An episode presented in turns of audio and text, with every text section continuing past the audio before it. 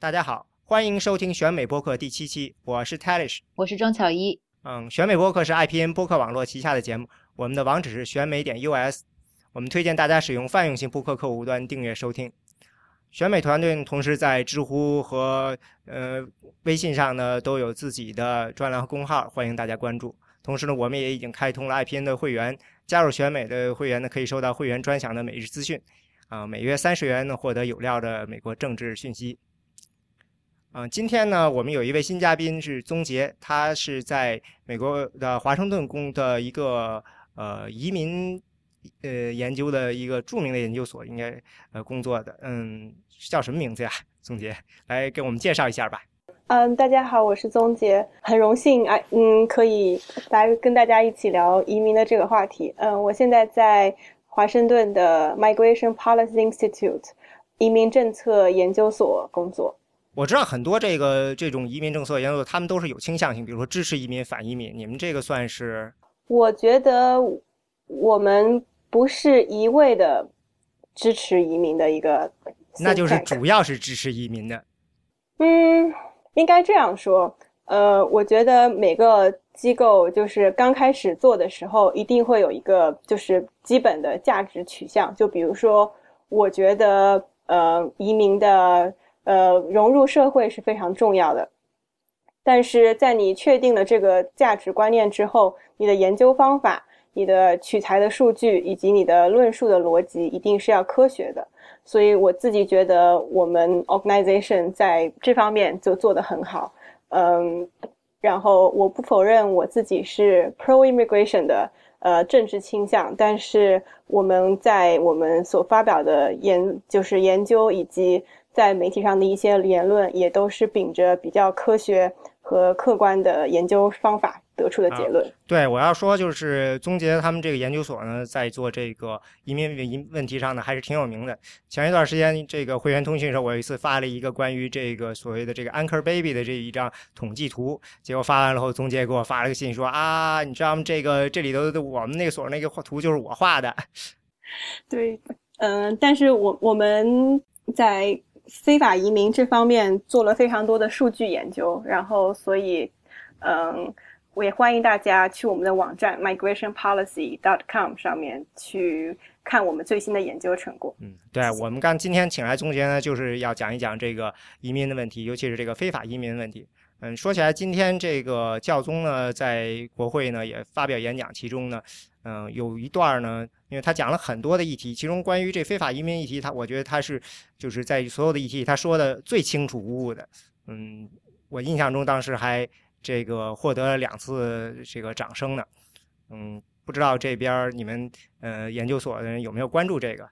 我们的话并不是一个宗教背景非常浓厚的机构，但是我们的嗯各个地区的。Stakeholder 就是我们的合作者，有很多是嗯 Catholic 背景的一些呃 Advocacy Organization 天主教背景的一些，包括提供就是倡导组织，然后或者是一些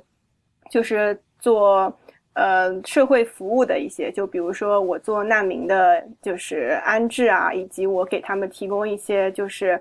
呃其他的一些服务这样。所所以他们跟这次嗯 Pope Francis 来来 DC 的一些行程，以及他去哪里，然后去说些什么话，他们在前期的时候就已经有非常多的沟通，包括跟梵蒂冈也好，就是就是我们 DC 坊间就传传阅了好多，就是他们发给各个机构的一些，就是他们 propose 的一些呃立场，然后所以就是希望。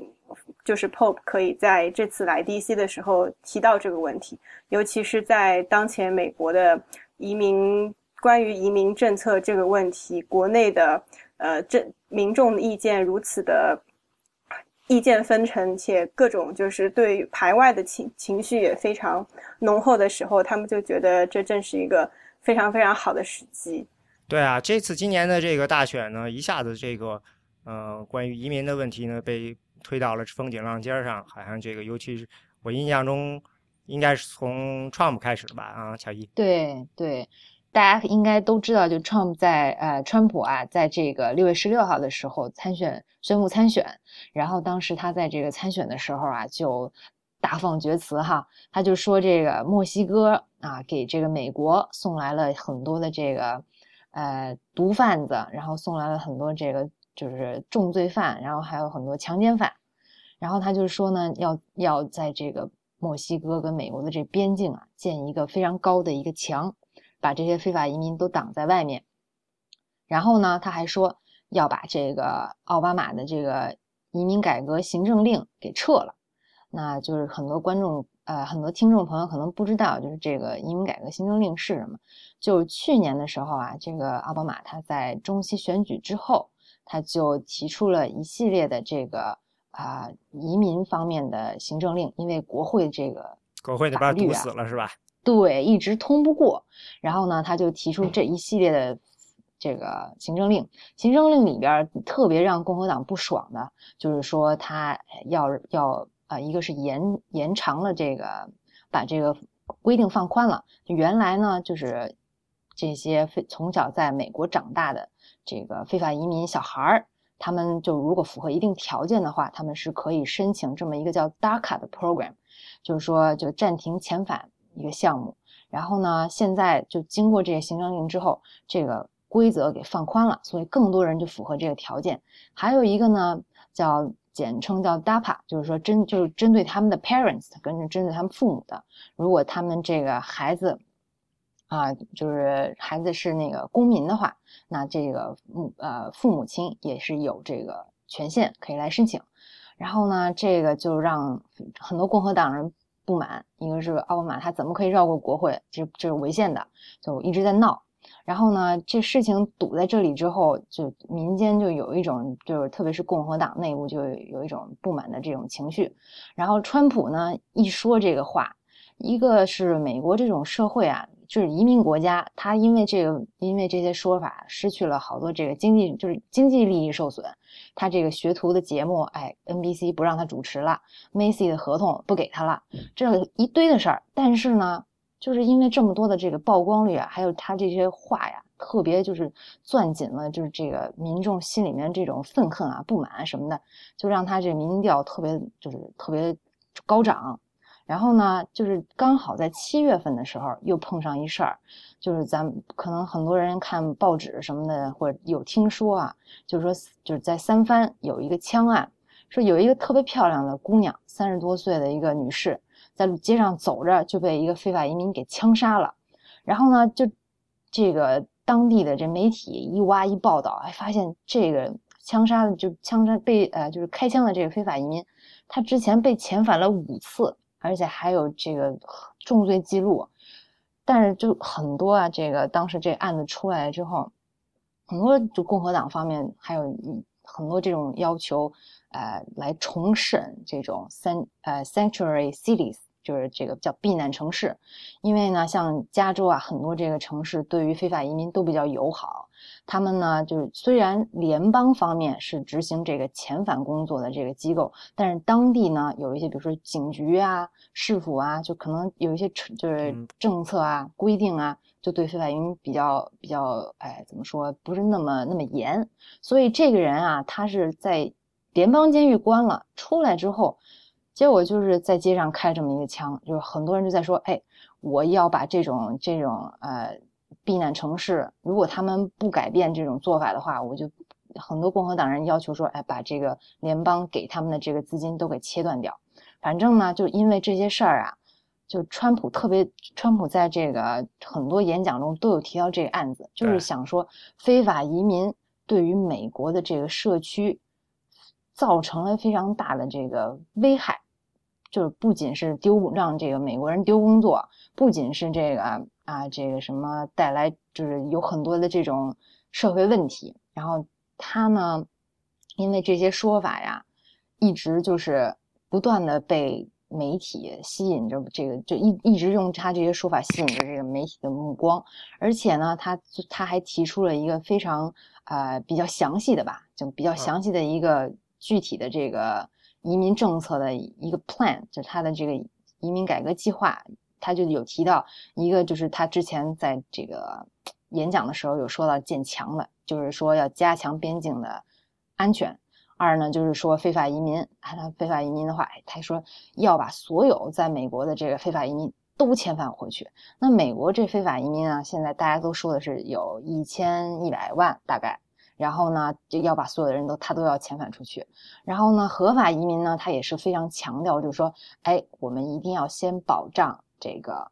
美国当地工人的这个合法权益，就是他们要把这个就高所谓的这个，就是美国吸引过来的这些高技术人才，要把他们的工资提高。这样子的话，他们就没有竞争力，美国人就可以保证这个，保证美国人有工作。所以呢，它里边提到的很多这个具体的这个说法呀，都特别得到了这个美国。特别是共和党里面这些人的支持，然后后来他又吵起来，这个说，哎，我要废除这个出生公民权，然后就说这个出一个，你说这个这是他都是一次弄出来的，还是说他是慢慢的一点一点弄？慢慢的就是因为他一直他一直就是用这个话题吸引着这个媒体的关注，所以他一次抛一点，一次抛一点，然后呢，他也他也那个他也就因为他的这个这么高调啊。他也变成了就很多就这次大选里面其他参选人的一个算是镜子吧，然后也是一把尺子。很多人就是很多媒体啊，选民都会拿川普的这个意见去问其他人，哎，川普是这么说，你怎么看？所以呢，就是因为川普这个移民的问题，就变得在前期就变得非常热起来。那其他的人，我印象中共和党里原来对移民做的最热闹的就是卢比奥，对吧？对的，对的，卢比奥就是。就比较微妙了。他一三年的时候就参院通参院，当时他是那个算叫八人帮啊，然后他是属于参院里面共和党人的代表。八人帮就是负责来这个来一个移民立法是吧？对的。然后他们对各出四个人，然后一起在讨论。哎，我需要这个有一个叫 comprehensive immigration reform，叫全面的移民改革。然后这个全面的移民改革法案里边呢。其中啊，有一点最让这个卢比奥伤害最大的，就是说他在这个法案里面，他是要给这个非法移民，就符合一定条件的非法移民一条合法的这个入籍途径的。然后呢，因为共和党人对于给非法移民这种和呃入籍途径，一般来说都是比较就是不不喜欢的，因为他们就觉得说这叫大赦。啊，你你原你是犯了法进了美国，结果就让你什么抹干净了，就就让就让你大大方方进美国，不能这样。然后卢比奥当时啊，也是作为这个代表出去啊，来参加这个各种就是星期天早上的这个早间早间节目哈，来给大家介绍这个法案。当时他就一直强调说，哎，这个法案不是大赦，不是随随便便就让他们成为这个合法移民，而是。这个要经过，比如说，哎，你要会英语，你要付税，然后你要缴那那个罚款，然后好多好多就没有重罪记录，好多奇奇哒哒的这就是很多这个其他的要求。但是这个卢比奥因为这事儿之后啊，他原来在参院，他作为一个这个新参议员，还挺受欢迎的，很有希望。但是因为他一直在推这个，结果就是 好多他的这个捐赠人啊、支持者都不太满意，他就退回来了。他就现在就在说，哎。我不支持这个，就是入籍途径，但是我支持就是比如说给他们这个合法的这个呃，就是在 legal status，就是在这里合法的这个身份。然后呢，他卢比奥现在就是他也是因为一三年的时候在 H1B 高科技移民这一块儿，非常的就是呃，他非常支持提高这个高科技移民原来现在给的这个。配呃，就是叫什么配额的这个限度，他就希望说可以有更多的这个吸引更多的这种高科技移民，因为这样的话，他认为可以帮助美国去发展经济，而且呢，也是因为这个原因，他跟这个硅谷这很多这个高科技公司的这个高管走得非常近。然后我们这次也能看出来，他第一次呃第一个月的这个捐赠啊，捐赠报告很多这个 donor 其实是来自西安的这个高科技的企业。你说第一个月是指的是呃六月底的那次，对，啊，就是相当于他上半年的捐的这个捐款情况，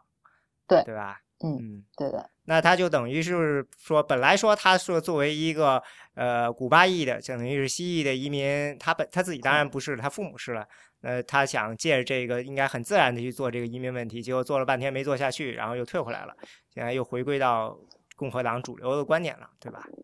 对的，对的。那然后比如说杰布·布什，对，他也是佛罗里达的，也好像也很喜欢做移民问题。他妻子是墨西哥人。对，嗯。对，所以他就是他非常有名的一个，他就觉得说非法移民就是并不是一个罪，他说这个是因为爱而产生的一个行为。对，然后所以因为我觉得他是嗯刚刚进入竞选的时候风头比较劲，但是被 Trump 抢了风头，抢了他的 poll 的那个呃排名之后呢，开始呃斟酌了好久，开始。从各个方面方面去反击 Trump 的，对他们两个人在这上交锋好几次。对，而且他的态度从开始变是非常的温和，到最近这几次都非常的强硬，就是包括在第二次呃辩论的时候要求 Trump 跟他太太道歉，虽然并没有很好的收场，然后但是他在前段时。就是前段时间，在一个美国全国级别的一个很高的拉丁裔的人的一个政治聚会上面，他当面就说：“他说我不会因为我们党内的一些大环境而导致，呃，我对于支持给非法移民一个变成就是美国公民的一个这个路径的支持。”他说：“他说他自己觉得他不会，他不会做这样的事情。”不，我我我插一句，我记得他说的是给那个打卡，就是给这个 Dreamers，呃，未成年人来到美国待够一定时间，对对对对对对对，给他们以入籍的机会。但是他在于移民政策上面的态度，有时候也非常保守。因为前段时间有人问他说：“你如果支持移民的话，你对于多文化主义这个问题是怎么看的？”然后，但是他当时给的回答就是，我觉得美国还是要有一个就是核心价值，然后多文化主义在美国并不并不 work，所以他这个言论说出来之后，也很多之前支持他的拉丁裔的一些政治团体也对他意见有点大，所以我觉得他现在还在尝试想清楚自己到底应该在移民这个问题上要有什么样的就是。呃，政策，因为他跟卢卢比奥的话背景非常相似，都是佛罗里达的，然后且都是有那种拉丁裔的血统在的，所以他如何跟卢比奥做区分，但是同时又保保留他自己的一些特点，所以也比较难。那嗯，除了这些人，还有谁现在这种呃？就是移民问题上比较明确、比较强硬的，除了这个已经下台的这个 Walker，我记得他，其他人，嗯，Ted Cruz 应该是非常坚决的反移民的，对吧？对啊，那他当然是众望所归的。还有麦那个 Huckabee，这两个人他们比较相似，Huckabee 一定程度上比较 conservative，嗯，比较保守。那呃，其他的人里头比较有希望的，嗯，像 Ben Carson 应该也是比较反移民的吧？对。他相对他是支持说非法移民应该可以拿到一个就是呃合法的劳工身份，但是不能够入籍，但是不可以入籍，因为入籍的话对于嗯共和党来说是非常非常不利的一件事情，因为现在美国已经是已经有就是人口的预计，就是说过了一段时间之后，呃共和党的基本的基本盘的那些。选民会变，就是白，就是白白人的男性会变成一个少数派，minority 就少数派，但是拉丁裔人会变成大多数派。然后，所以他们对在给不给呃公民身份，然后给不给投票权这上面都有非常非常呃，就是政治利益上的考量，考量。对我，我今天看着他们说，对共和党的评价就是说，他们支持商业利益，所以他们还是希望有移民进来。但是呢，他们从这个对对对，呃，不管是从种族啊，从各种方面的角度呢，他们嗯反对这个移民获得全部的政治权利，就是投票权。啊对对对对对，所以这就导致就是之前的那个上一个 immigration 的一个 bill，就是那个 S 七四七在。国会也是没有通过，也是其中也是很大的原因，就是因为那个 bill 里面那个法案里面是给了非法移民合法身份，然后但是也修改了，就是就是高技术移民 H1B 的 visa，然后以及就是对于中国和印度以及亚洲这些国家的一些就之前的之前的配额要再逐步增大，然后之前要把之前的呃。嗯，绿卡的排期的事情都会尽快解决掉，但是，就是这就是一个所谓的两党党派政政治当中一个，就是我想要，就是民主党想要给他们合法身份，但是共和党想要更多的高技术移民，他们两方就是需要经过非常漫长的，就是呃，negotiate 谈判的过程，然后才可以达到一个最后的结果，但是。去年就之前的那个就没有通过。嗯，民主党那边就是说要希望有大赦，一定要有大赦，对吧？对，一定要有大赦。没有大赦的话，是他们是绝对会不愿意通过。呃，排除掉这个呃这些人将来会给成为这个民主党的票仓这个角度，从另外角度讲，他们有什么道义上就是说我凭什么要给他们一定要给一个大赦呢？就是就是很多民主党的说辞就会认为说，美国本来就是一个移民国家，然后我们也就是他们会说很多 family values，就这是我们美国的一种家庭价值观的一个体现，所以就是在对待非法移民上面，就一定要是就要保护这些家庭，就跟就杰布在这一点上面就有点相似，就 act of love，他就会说，哎，这个是很多这个孩子。他们这个父母，他们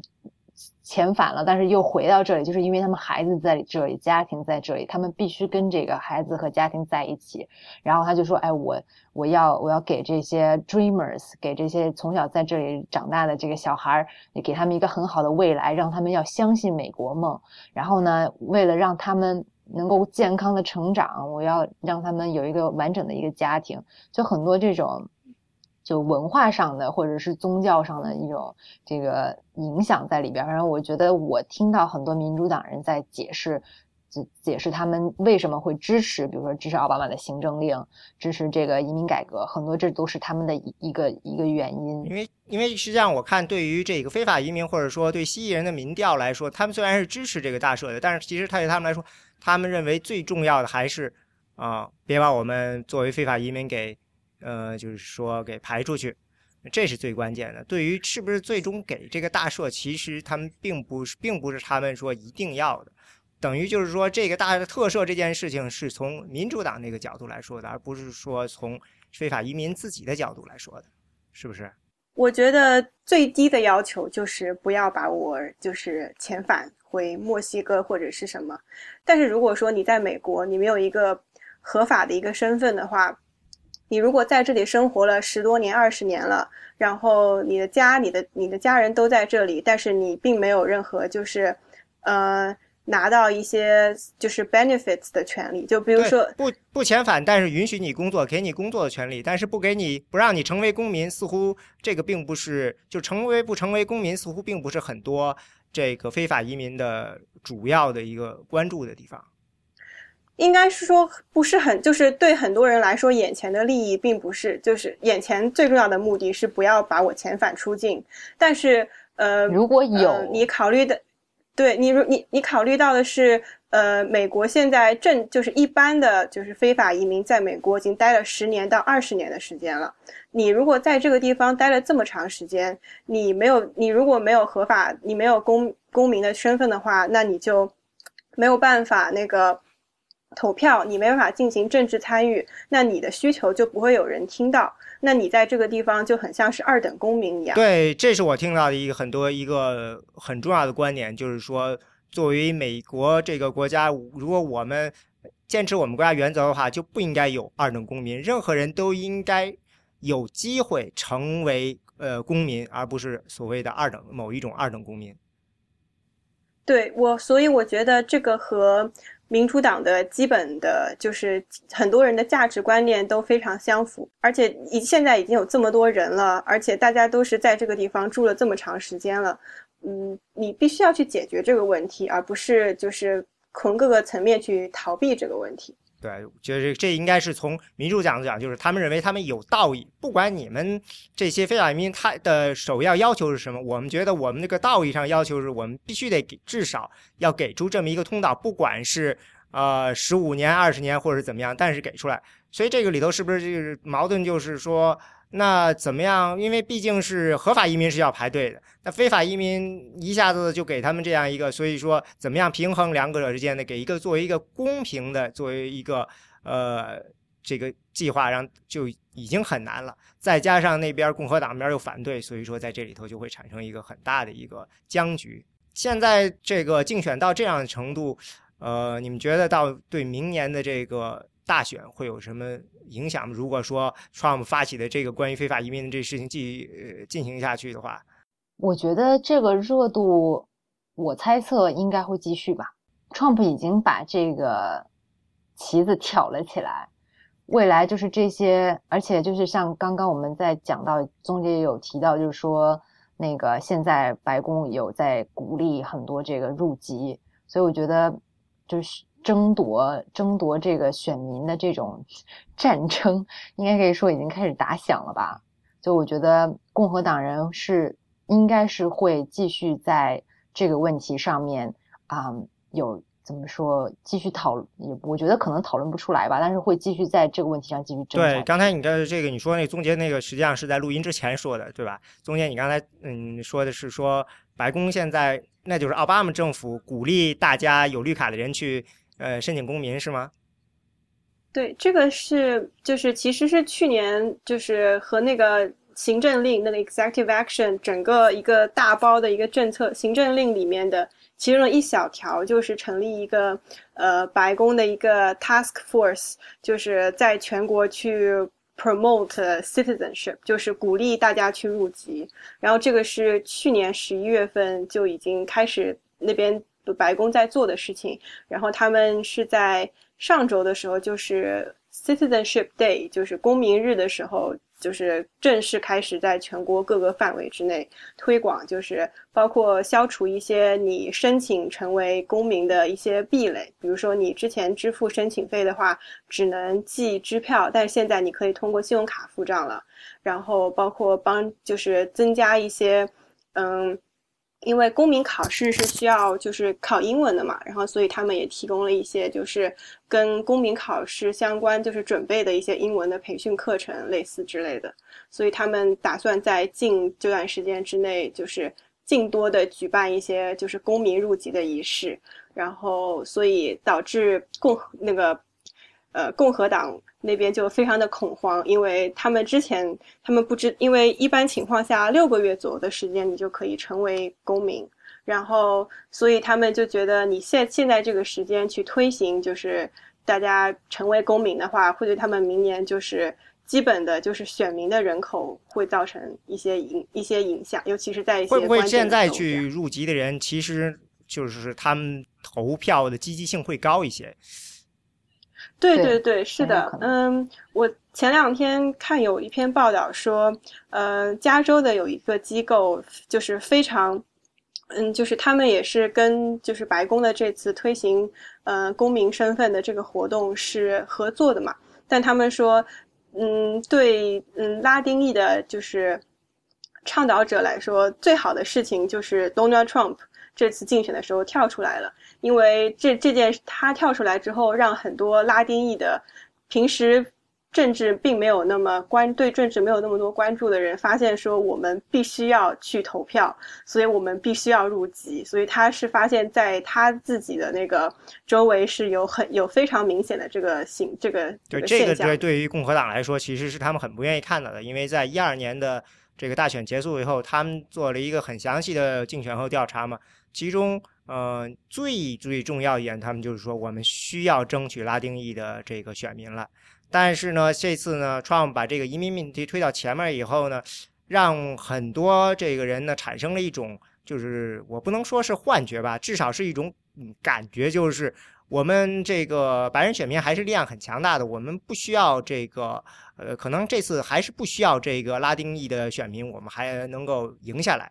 所以呢，如果说，现实是真的像呃有一些智库研究的，就是说共和党必须得拿到百分之四十七以上的这个选票，呃拉丁裔的选票才能拿到这个拿下白宫的话，那现在这个情况等于就是他们离这个目标会越来越远，因为 Trump 嗯把这些呃整个这个共和党这边的态度呢都往这个呃反移民的方向推。那你现在说的这个。白宫这事儿，那显然白宫就站在共和民主党那边的，那很可能也是故意要利用这种现在的这种特殊的气氛，等于就是火上浇油了。但是我我觉得，就是美国这个国家，就不管是共和党在在台上，还是民主党在台上，他们都会很重视这种移民的传统，都非常的有很多，比如说这个什么。各种少数族裔都有 heritage 这种 month 啊，就是一个就是这么这种叫呃呃叫怎么说就遗产月。这个月是那个对对对，这个月是 Mexican 就是 Latino heritage。这个这个跟就是不是不是你想说这个是要干什么呢？就是我想说我想说就是美国的在他在这种移民的背景下面，就共和党人他我觉得 mainstream 或者是说中间选民。或者是说 establishment，就是这些建制派的，他们所就是他们就像你说的，一二年出的这份报告，他们其实都是要往一个更加统一的美国去这条路去走。但是党内有这么一小撮人，他们现在声音很大，所以我就会觉得说，不是一小撮人。嗯，很 OK，这还蛮大比例的，一大撮人，一大撮人现在是这种态度。但是我是觉得说，可以算一算态度。这个民调里说，共和党里百分之六十三的人认为这个非法移民影响到了这个工作、住房、医疗。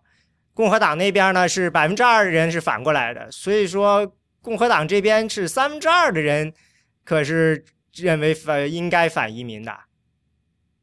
我我的感觉是说，就是现在共和党内的这种呃极端化倾向非常的严重，然后这个大选后半后半截儿吧，这种极端化还会继续在撕扯共和党。但我觉得共和党应该会跟利，就是利用这次机会，让让他重新就是，毕竟他最后还是要推出一个他的呃这个候选人，然后去。去争取这种中间选民的，到大选那个时候，他们肯定会有一个更加就比较温和的这么一个政策出来。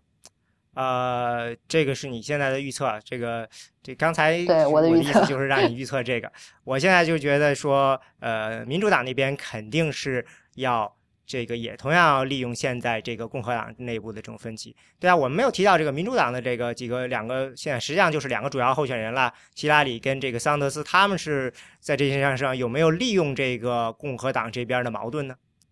嗯，其实我觉得桑那个，嗯，我觉得希拉里他有，他就经常会在里面说，就是这个共和党人就是把这些。呃，移民就看作是这个二等公民，他有说过这样子的话。但是他有没有具体的政策或者什么呢？有，他就是支持这个给给他们入籍途径。大赦。对。他然后没有具体说出来，是不是？还是说他有？他有。之前就是在那个在很多次的这个演讲里面，他都会有讲到，就说就是批评这个 Trump 的言论，就。共和党人一般很就是比较比较就不一致吧，一般对于 Trump 的态度。但是我觉得民主党就一致的都是，哎，一定会支持奥巴马的这个行政令啊，然后要推进这个这个全面全面移民改革，然后呃要这个保护这些呃家庭啊，然后要给他们这个入籍途径这些。但是我觉得就是桑德斯在那个高技术移民这一块倒是比较就是。他因为他背后支持的很多这个 donor 其实是美国的工会，所以说他会很照顾，就是哎会经常会讲到说这个美国工人的权益啊，就高技术移民来了之后，他就会可能会影响到这个美国公民的就业，特别是这个很多 H1B 被滥用，之前不是报过那个说印度的公司啊，就利用这 H1B 就。一一个就是公司，就好几个公司就给同一个人 file，就是为了增加这个人抽中的概率。但是这样子的话，就影响了其他人，他们就会觉得说啊，这是一种 abusive，就是 abuse，就是对这个系统的一种滥用，或者是说，哎，很多这个公司他们为了降低成本，雇了一大堆这个外国的这个 H1B 的这个就是高技术移民，然后呢，就把美国本土的这些，就是因为他们毕竟有很多这个要考虑的这个工资这个比例啊，什么什么，觉他们成本太高了，就把他们给给炒掉了。对，这好像是民主党的一个常见想法。对，所以就是桑德斯在这一块，他在 H1B 的这个问题上面就表态就比较感觉就不会太就不是非常的 positive，不是非常积极。但是希拉里他是就是比较就支持这个提高这 H1B 的这个配额的。那钟杰，你那儿有什么补充吗？我我要补充一下，就是我觉得桑德斯。对于移民政策并不是特别的热衷，然后我感觉他到现在为止，他的一些政论都是跟都是在一个经济不平等的这个框架之下去阐述问题的，所以他就觉得，嗯，对于非法老移民这一块，他就觉得这是一种。呃，压低压低非法移民的薪水，也压低美国本国工人薪水的一种方一种不好的事情。所以，然后他会觉得说，他会想要去呃呃保护这些非法移民的，就是工人的一些权利。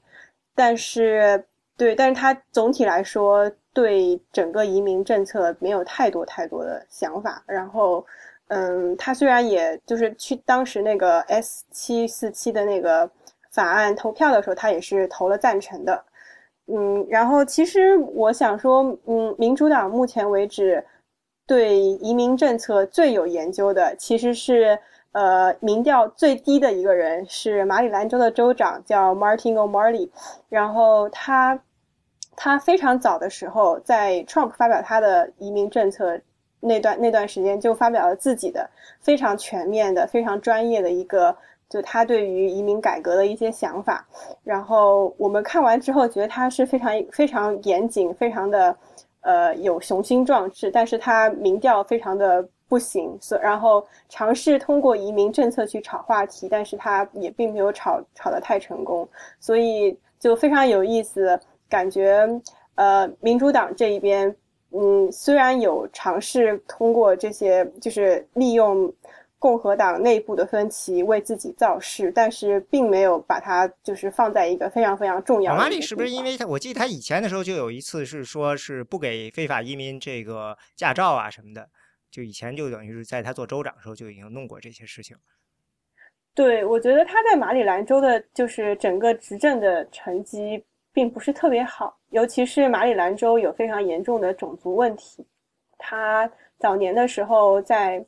巴尔的摩当市长的时候，曾经有过那种就是大规模的把黑人关，就是关进监狱的这种 mass incarceration 的行为。呃，当时也引起了很多就是党内也好啊，以及当地的一些呃，就是民权民民间倡导组织的一些反对。所以他就是，所以大家都觉得说，他虽然想法非常好，但是第一是过去的历史政绩不好，第二是。他在马里兰的，就是民调都非常非常的低，所以就觉得基本上可以被忽视了。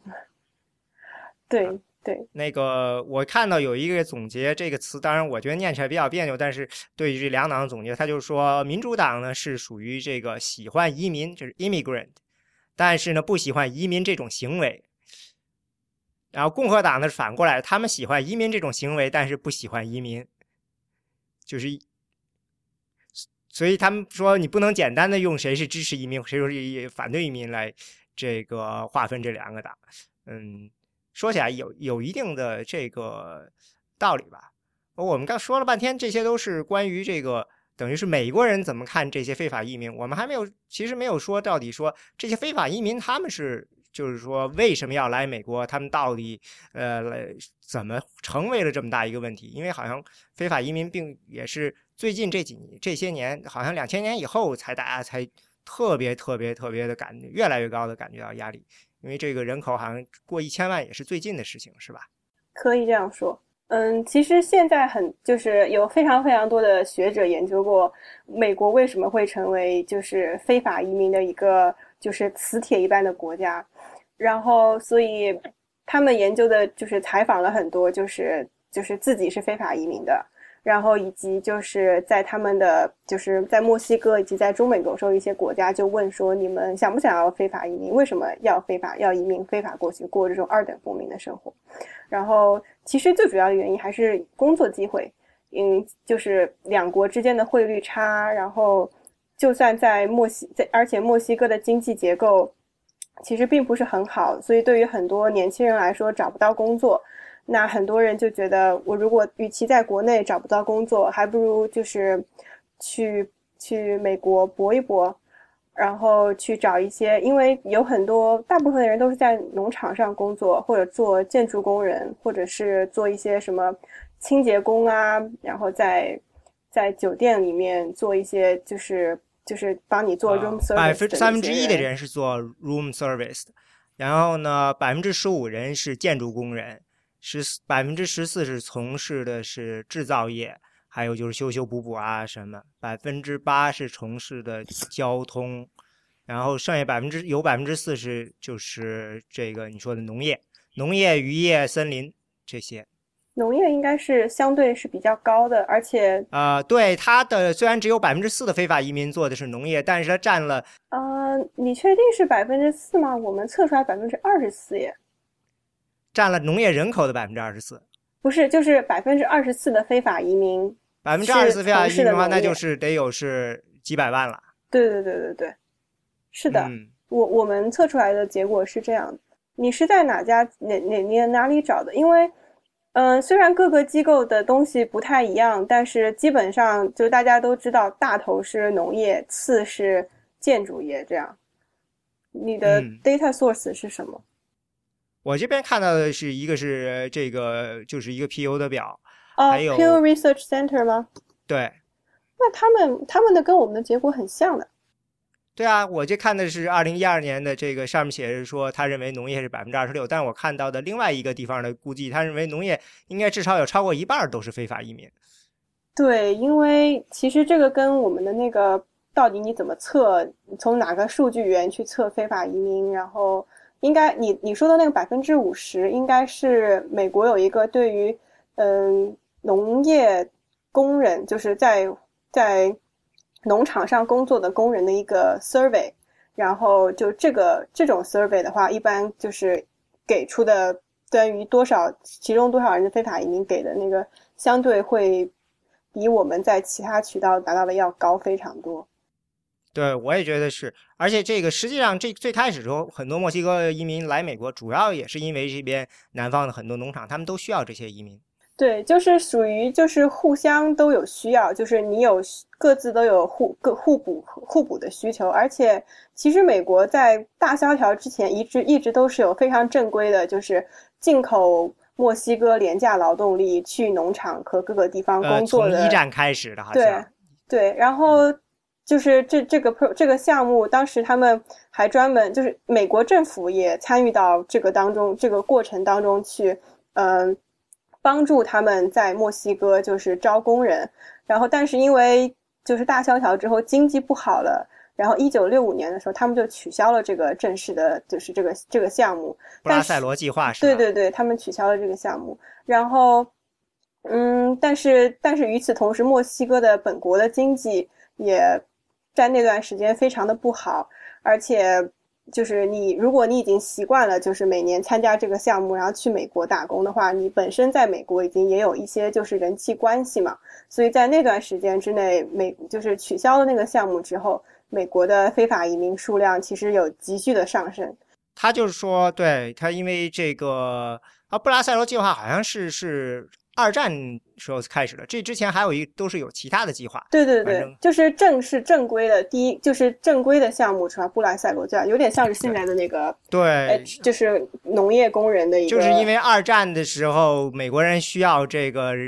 工人，所以就跟墨西哥政府谈了这个。对对对对对对对，嗯，大概意思就是说，好像一部分工资要直接打在墨西哥的银行里去，这样墨西哥政府还能有些帮助啊，类似。是是是，对他们来说就是外汇进账嘛。所以政府两方政府都非常开心。但是，嗯，但是在这个之前，就就是尤其是美国和墨西哥有非常长的一个国境线，而且这个国境线到底哪里是美国，哪里是墨西哥，在美国立国之后，其实也变了好几次。所以对很多人来说，我我去美国工作，可能对我来说只是过一条河的事情。并没有，就两国的边境并并没有设防。对，就是说，而且那个时候其实是没有任何的这个，就是你说的这个限额的。所以理论上，我非法和合法之间，就是可能就是交一笔这这个就是过境的税，签一个纸的问题。那没有呢，变成合法也非常的简单。对对对对对，而且就是在早期的时候，这个移民大部分都是年轻的男性。然后百分之六十、百分之七十都是男的，然后都是在就是工作的，就是正式和工作的年纪，嗯，而且，但是这几年呢，就越来越多有妇女和儿童加入到这个移民的非法移民的这个这个这个人流当中。其实主要原因就是美国本国的服务业市场发展的，呃，很好，所以有一些就是各种对于。就是廉价的，就是做服务业的这样的需求，所以，然后这这个的话，就刚好就是很多拉丁裔的妇女就带着孩子，然后就一起去了。对我看到有很多就是是是妇女过来，但是另外说就是最近就是单独的儿童的也越来越多的，就是儿童自己过境的。对，那那个的话是主要是中美洲的那个 El Salvador 嘛，就是那几个国家，那是因为他们国家就是黑帮的暴力啊，然后各种动荡，然后政府又非常腐败，然后就是小孩在国内在他们国家之内，嗯，大部分的人是没有办法接受义务教育的。然后，然后很多人就是你待在那个国家之内的话，你要不然就是变成就是黑帮的份成黑帮的一部分，要不然就是死在黑帮的刀下。然后，但是所以很多小孩，很多小孩都是父母在美国，然后父母是非法移民，然后父母就就是在美国赚够钱了之后，就付钱给人贩子，然后让蛇头把他们就是带过境。然后这个是这几年的一种，就是属于就是家族移民，就是 family migration 的一个趋势的体现吧。另外，你说的那个难民好像也是钻了一个法律的空子。嗯，包括这个，那另外我又看到好像说这个这种通过非法越境入美国的。呃，这个成为非法移民，并不是说有比例有有想我们想象那么高，比如说百分之九十九啊什么，有相当一部分非法移民在我们非法移民其实是合法入境，但是签证过期的这种。对对对，有其实有好多种办法可以成为非法移民，就 就是比较明显的就是呃舌通过舌头，就是不管你是从陆地还是从海岸上偷渡，就是海边偷渡的话，其实在。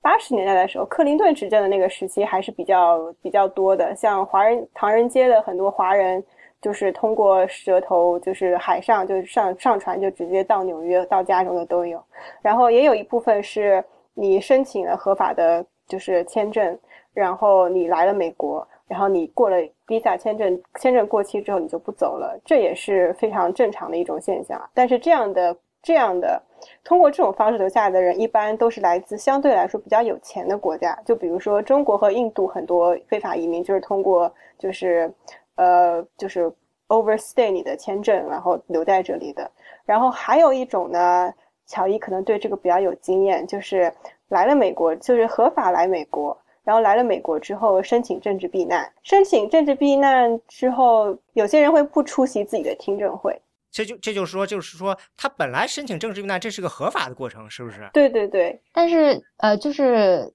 那个《纽约时报》之前有报道过，然后我们就是这边的很多呃华华华人媒体也有就是报道过这个案子，就反反正是比较比较嗯声势比较大吧。到时候可以我给华老师发一下这个。纽约时报报道不用给我发了，就给在我们的听众发了。嗯，对，然后反正就是在华人，就是在纽，因为我在纽约嘛，然后就是这边的唐人街，就是 Chinatown，还有法拉盛 Flushing 这两个地方都有很多的这个律师事务所，然后这个律师事务所呢，他们就有一连锁的这种服务，就是帮你通过这个，你只要交钱。我帮你去申请政治避难，然后申请政治避难的话就可以啊，因为你只要递上了这个材料，我就可以有一个 legal status，我就可以待在这里，然后可以可以开始挣钱，然后呢再等等这个上庭，因为你你交上去之后肯定要再去上庭，再去再去呃。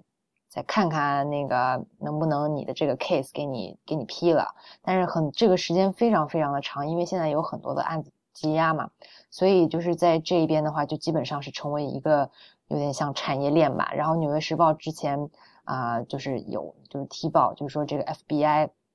有这个线人，然后啊也放就安插了很多这个眼线什么的，就最后就把这个好几个在法拉盛还有跟这个呃。华埠啊，就 Chinatown 的这个律所都给端了。当时我们也有去，就是有拍啊，这样子，就是很多 local 的这些华华人媒体都非常关注这个事情。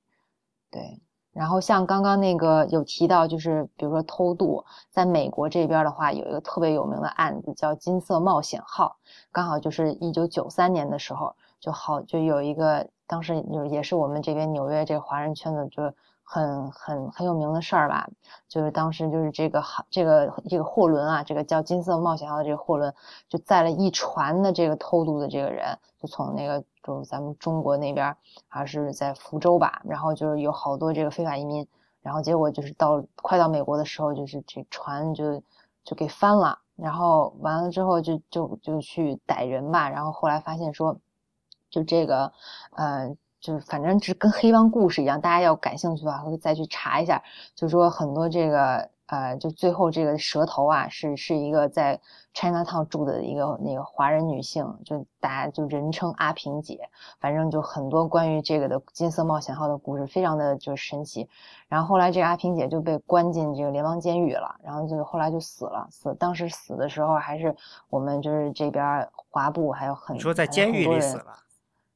对，然后后来这边华埠还有很多这个就纪念他，因为很多其实就是在中国，特别是福州那边，你如果来很多人来纽约的话，就会发现，就很多中餐馆基本上都是福州人开的，就是很多就是就是很多都是怎么说受受益吧。就是因为他们可能觉得在中国没有很好的生活，然后想要来到美国，就通过这个给蛇头交钱，然后就一一大套的这个，就反正就呃借钱，然后交钱，然后到美国拼命工作，拼命工作完了之后来还债，就有这么一个产业链在里边，然后到了这里再给再交一笔钱给律师，让律师帮他申请申请这个避难，反正就。比较比较复杂，就华人华人非法移民里边，就这种这种方式来的还蛮多的。对，而且就是有感兴趣的可人可以去看一本书，就是 New York New Yorker 有一个记者叫 Patrick Keith，然后他写了一本书，就是专门研究就是。萍姐就是这个案例，然后就是他的那个书名叫《Snakehead》，然后就详细叙述了就是整个他的组织架构、网络是怎么样的，以及那个 FBI 尝试用多种方法想要就是起诉他，但是都没有起诉到。但是因为这个金色冒险号这这这个事情的沉船事件，就导致他们终于有办法可以可以说你你害的人死了，所以。所所以，我现我所以我现在可以调查你，然后最终就是成功的起诉成功了他，嗯，所以这本 Snakehead 就是蛇头，对，就是就是蛇头的意思。然后非常这里面又有很多黑帮的黑帮的这个势力在里面。对对对，然后所以就是有人说，当时萍姐就是呃富有到在南非有一个鸵鸟场、鸵鸟农场，但是他一年都并不会去。他他都并不会去南非，他但他在那边就买了一个农场，然后就是非常非常有意思的一个故事。如果你对这个话题感兴趣的话，也可以去研究一下。那说起来，就是在这边的这个非法移民，除了墨西哥非法移民，还有很多像这种华裔啊，甚至比如说。其他的很多亚裔的是吧？对，其实主要是拉丁美洲的，就是墨西哥的话是一半以上占占据了一半以上的非法移民的人，但是也有像什么瓜地马拉、然后萨尔瓦多、洪都拉斯这些国家，然后中对中美洲的一些比较嗯乱的国家，然后也有中国、印度、就是韩国也有，菲律宾也有，其实其实是一个非常多元化的群体，并不只是墨西哥人，也是有非常多就是跟我们的文化非常相近的人。嗯，对，我的老板他儿子在纽约是餐馆做大厨，呃，说是如果把非法移民都进了，那美国纽约的餐馆全得关门了，因为全是中美洲来的。真的，真的，而且我前段时间看了个研究，就讲说有一个咨询公司预计说，因为从二零零七年开始，因为美国加强了那个呃移民法律的，就是执行，就比如说他很多就是会把人从就是国内的一些地方，就是就是遣返回去，所以就导致那个。美国建筑业失去了五十万的墨西哥工人，他们预计说，这个这个失去的劳动力的会逐渐反映在就是增加的，就是呃房屋价格上。所以他说，进过再过一段时间，你就会看到房屋价格上涨，这是因为你没有廉价劳动力了。这个呃也是一个争论，就是说非法移民到底对美国他们是。呃，因为创造了价值呢，还是说他们是来吃福利的？因为反对者认为他们又抢了工作呢，因为又吃又吃福利。嗯，但是呢，呃，支持人又说呢，其实你们把非法移民去掉了，美国人要也不会干，或者说他们要干的话，也只能呃拿那么点工资，所以他们一样还得吃，也得吃福利。所以只不过换了一波人，或者说根本就没人去做了。而且我觉得这就是支持的人也还有一个理由，就是说。如果让把这些非法移民让他们走出这个阴影的话，他们开始交税，这样子的话，美国就可以有更多的这个财政收入。他们现在就在交税啊！现在其实很多人就在交税，就是因为很多很多人在非法移民的人在这边都是有一个假身份的，就是就是所以他们会用别人的就是 identity theft 拿来的一些就是涉涉案号，然后就是这样的话就可以提供给雇主，然后所以就会。雇主就会给他扣税，然后所以他一般的话一定会付 fed 就是联邦税、付州税，然后也会付那个社会安全的那个 social security tax，然后但是我觉得很多人也会就收 cash 啊。对，这就是这种是这种当然是就是我觉得就是一就是一大一半的人是不付那个收 income tax，就是没有那个就是假的身份，但是也有很多人是有这个。有这个身份且有在正式的雇主那里工作的，而且，嗯，而且就算你并不付收入的税的话，你也是会付一些 sales tax，就是你的消费税，你也是在给付，你一定一定会付这些税。然后前段时间有一个呃机构就做了个研究，他就发现说，嗯，在二零一二年那一年。呃，非法移民对于就是州税和本地的一些城市的一些税来说，就是 contribute 接近十二个 billion 的 dollars。这个刚才说的联邦税，这个 Standard Poor，嗯，他有过研究，他说这个呃，每年这个社会安全的这个 Social Security Administration 呢，有六十亿到七十亿钱是没有找到。就是受贿人的，所以他们认为呢，绝大部分没这些钱其实都是非法移民假身份的假身份，所以可以认为这个是他们贡献的联邦税。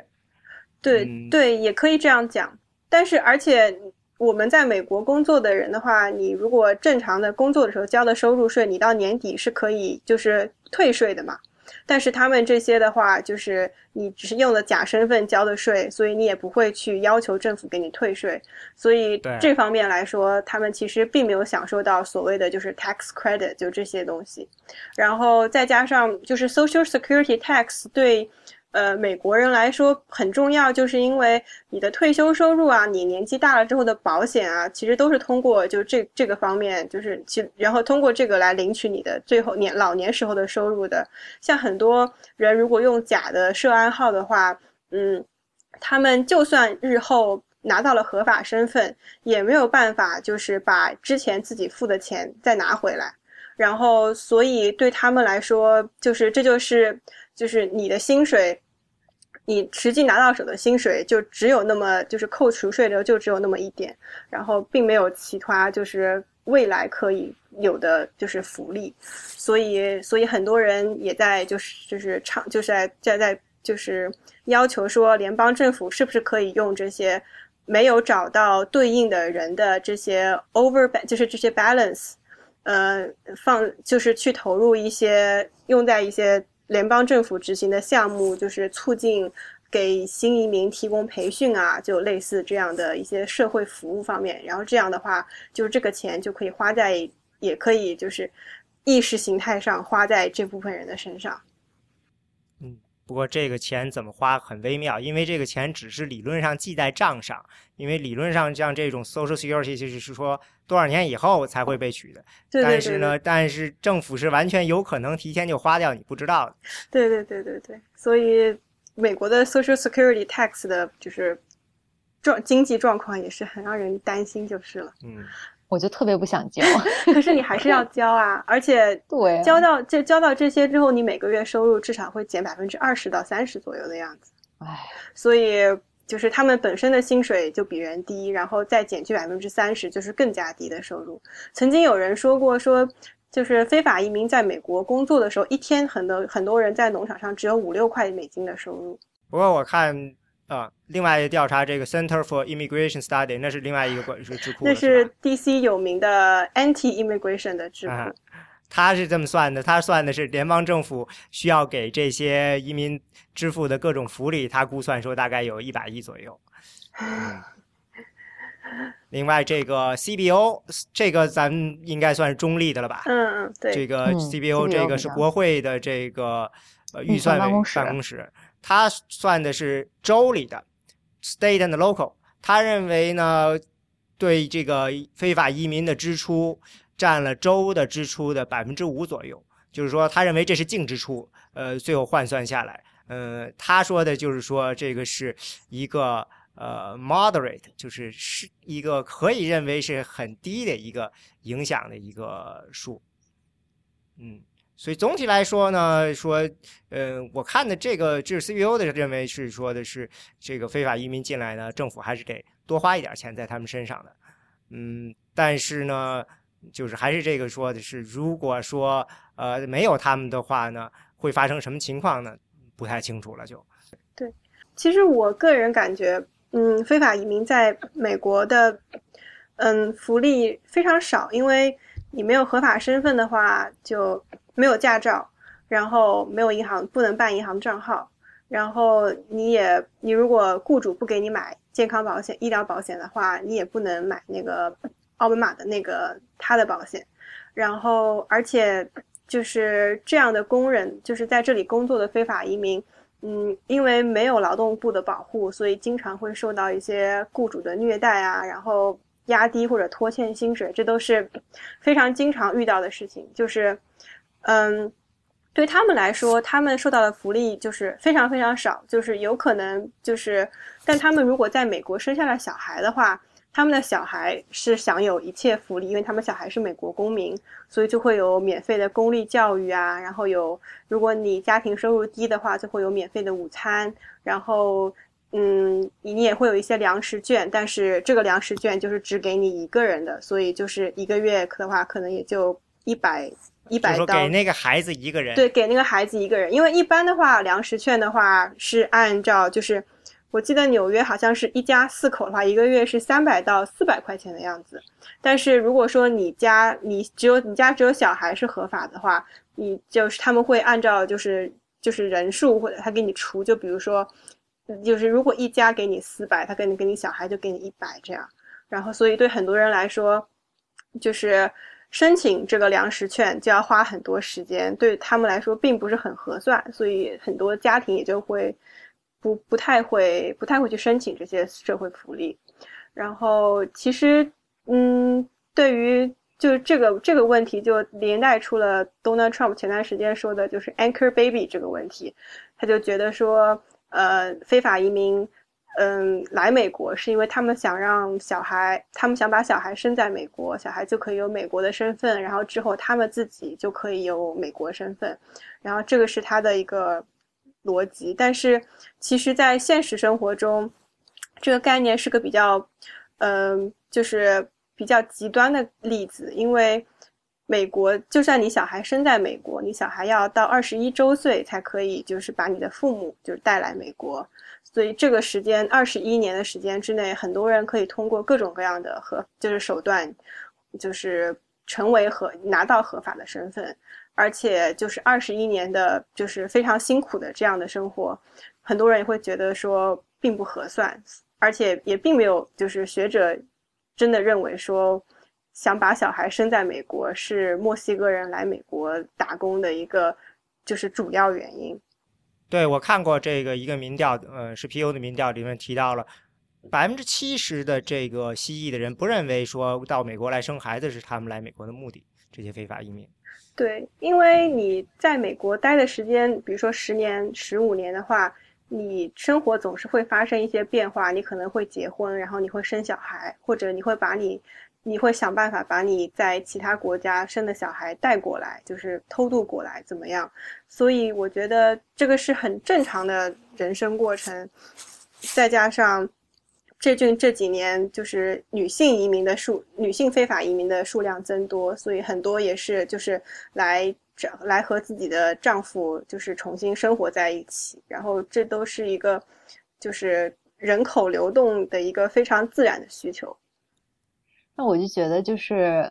就是 节不不时跳出来就被躺枪了，因为因为就是也是媒体美国这边媒体有关注过，然后我们这边。啊，local 的这个就华文媒体也是有关注，就是当时这个 FBI 去扫荡这个月子中心的事情，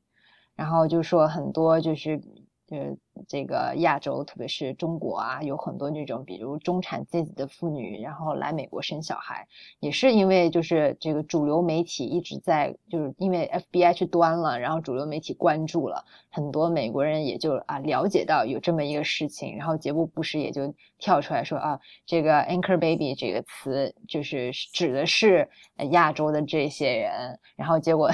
就得罪了亚裔。其实是两个完全不同的概念嘛，一个是合法的，一个其实都是应该是合法。其实亚洲人来这边很多就叫 birth tourism，就是我为了生小孩，然后我来这里一趟。但是很多人生完小孩之后还是把孩子带回去了，而且他们也不会想要就是通过小孩子拿到自己拿到美国的合法身份。嗯，或者是有亚洲人，还有俄罗斯人啊什么的，有很多国家。对对对，主要的其实还是中国人比较多，就是就是数量上来说，中国人。相对比较多一点，但是其实对于美国来说，如果就是有有更多人拿美国身份，对他来说，财政意义上来说并不是坏事，因为你如果是美国公民的话，你终身都要为美国交税，就是所以哪怕你拿到美国护照之后，你不回美国，然后你在中国就其他地方工作了，你每年都要给美国报税，对他们来说这是很大的一个。尤其是美国零八年金融危机之后，开始加大了就是对于这部分税的征收。就是以前的话，就是相当于你稍微，呃，不少报一点或者漏报一点的话，他们都没所谓。但是这几年，美国跟很多国家签订了那种 financial agreement，就是我和你，我国和你国，就是，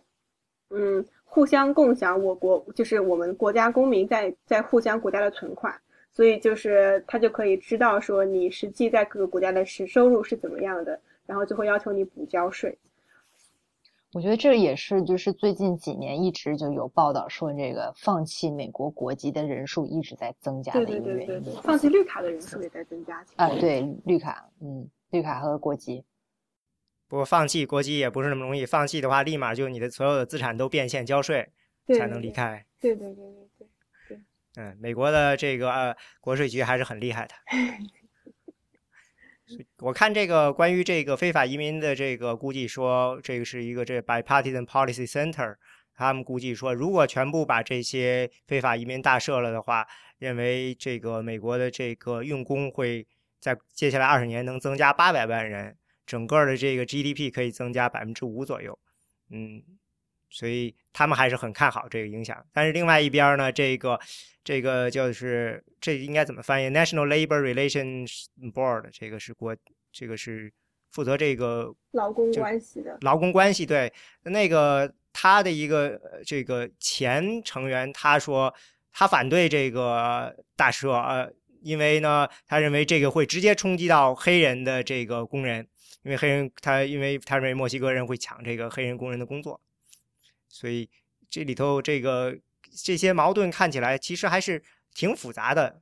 就是不是很简单的一个，就是民主党、共和党。因为一看这个，如果说从黑人工作，那显然是民主党这个方面，那么这个人很有可能是一个这个民主党人了。对对对，其实移民问题为什么复杂，就是因为就是移民进来美国的人太多元了，然后你冲击了美国的各个就是机关系统，然后也会对各种各样的人有不同的影响。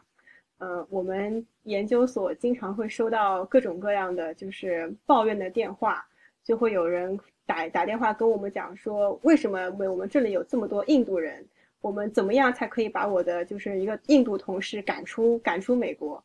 然后，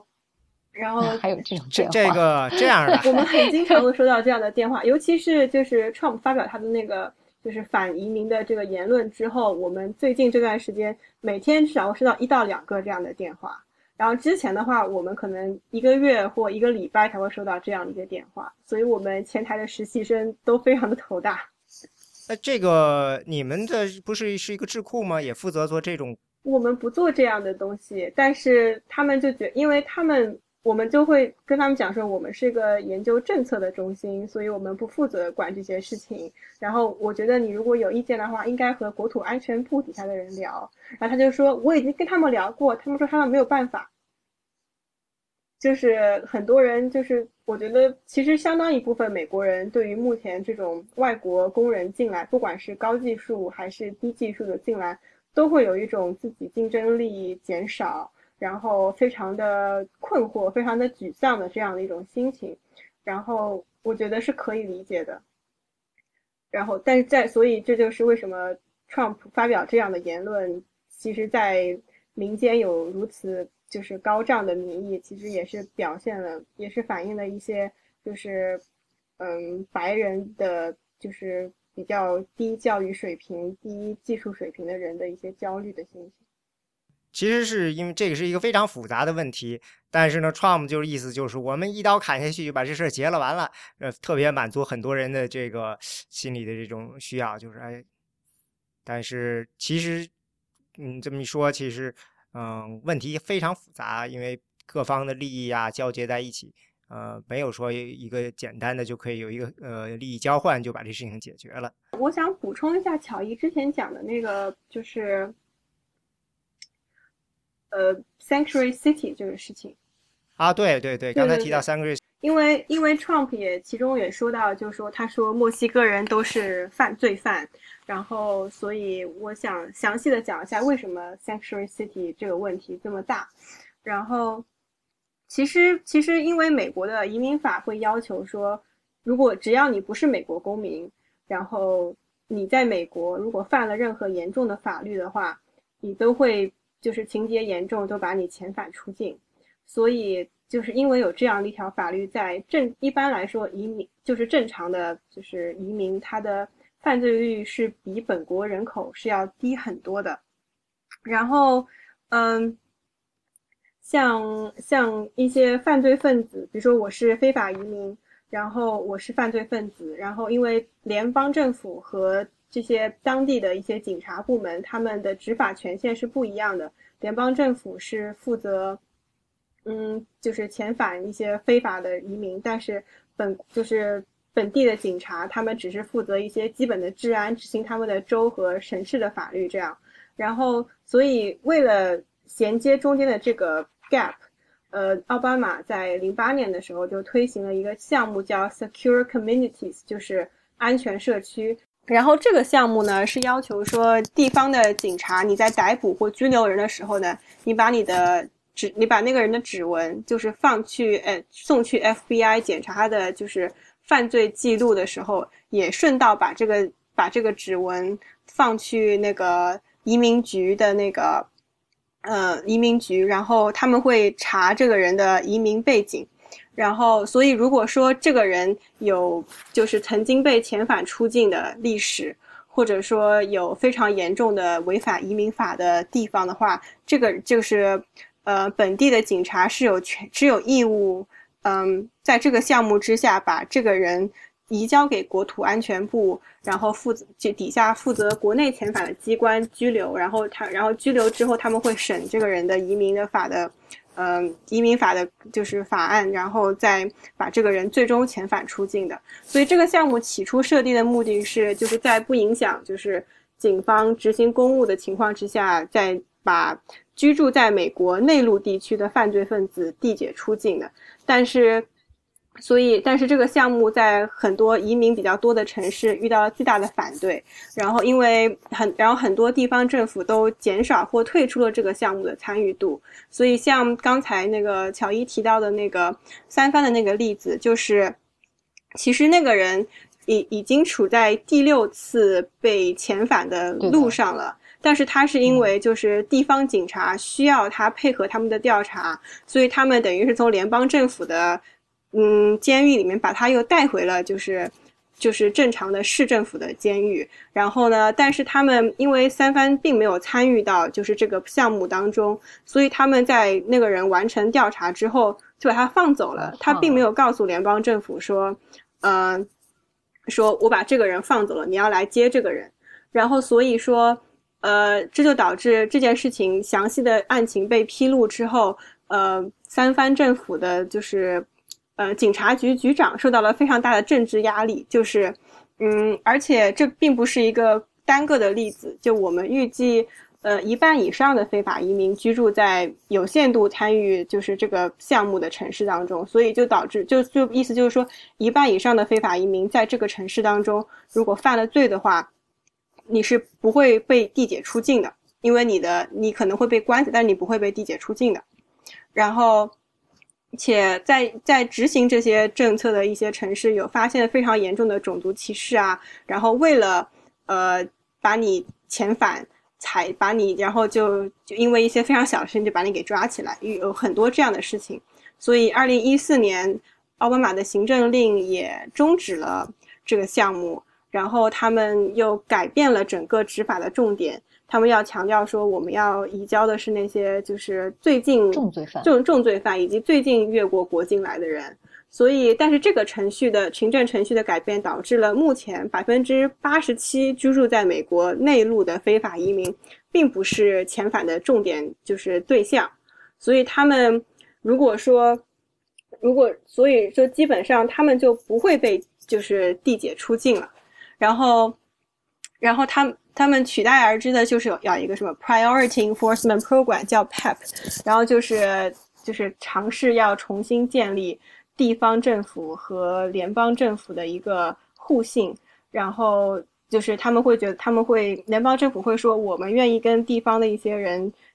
一项一项的谈如何的合作，然后也是因为呃最近这段时间出现了极其恶性的非法移民犯罪的事件，所以已经有非常。多城市以前不愿意参加这个项目的，最近这段时间表示说愿意同联邦政府谈如何进一步的，就是对话与协作。所以，我看这个被遣返的人里头，的确有现在有大概一半的都是这个犯罪分子。我觉得就是奥巴马他也是就承受很多压力嘛，因为他。零八年还有一二年，他就是上能够选上总统，就是西呃这个拉美裔选民。对他的这个重要性，就反正很对他当选特别重要。然后，因为他一直就是没有成功的在这个任期内推动这个移民改革这立法，所以很多就是当时很多这个拉美裔的这些倡导者就特别不满。还有就给他起名儿，就是他不是那个叫什么 deporter in chief，对对对，就是因为他因为他在就是遣返的最多的人，遣返的人最多，就比。比那个小布什还多，就一个原来就是竞选的时候承诺要帮助这些移民的，结果成了就是遣返最多的，所以也是他一四年就改变政策的一个原因。对，而且就是其中这个两百万，就是他好像是逼迫了接近两百万的人，其中百分之七十都是通过这个 Secure Community，就是通过地方政府和联国土安全部的合作，然后从内陆移去的很多人。但是你从内地移去这些人的话，很多人是有小孩的，所以就导致非常多的小孩在父母被移解出境之后，就是进入到了美国的小孩的那种 foster care 的就是系统当中，所以就是去等于就成了孤儿了，是吧？对对对，对的然后而且很多很多非法移民被递解出去之后，失去了对孩子的抚养权。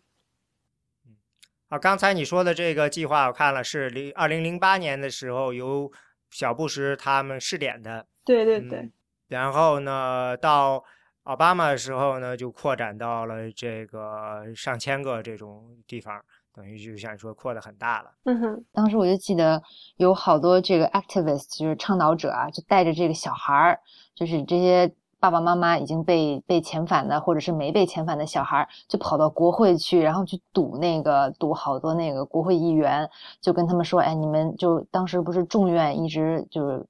阻阻挠嘛，参院是一三年就六月份就通过了。但是呢，这个众院就一直一直通不过，然后好多很多那个 activists 就发动了好多活动在 DC 去堵堵那些议员，然后唱歌，然后去给他们就是哭诉，还有那个在什么白宫和国会门口就绝食的可多可多这，就当时很多这种活动。对，因为的确就是就是你把小孩自自己一个人留在美国，然后他们的亲戚也非常少，然后亲戚很有可能也是非法移民，然后这种情况之下，就是美国有一个专门管小孩的一个部门嘛，然后就他会觉得说你的亲属属于这样的情况的话，就不是一个非常 preferable 的，就是把你寄把你放去他们家养的一个地方，所以他们还会有些时候还会 prefer 把小孩放去就是别的人就是别的人家或者是那种小孩的孤儿院那种地方养，然后这个对很多小孩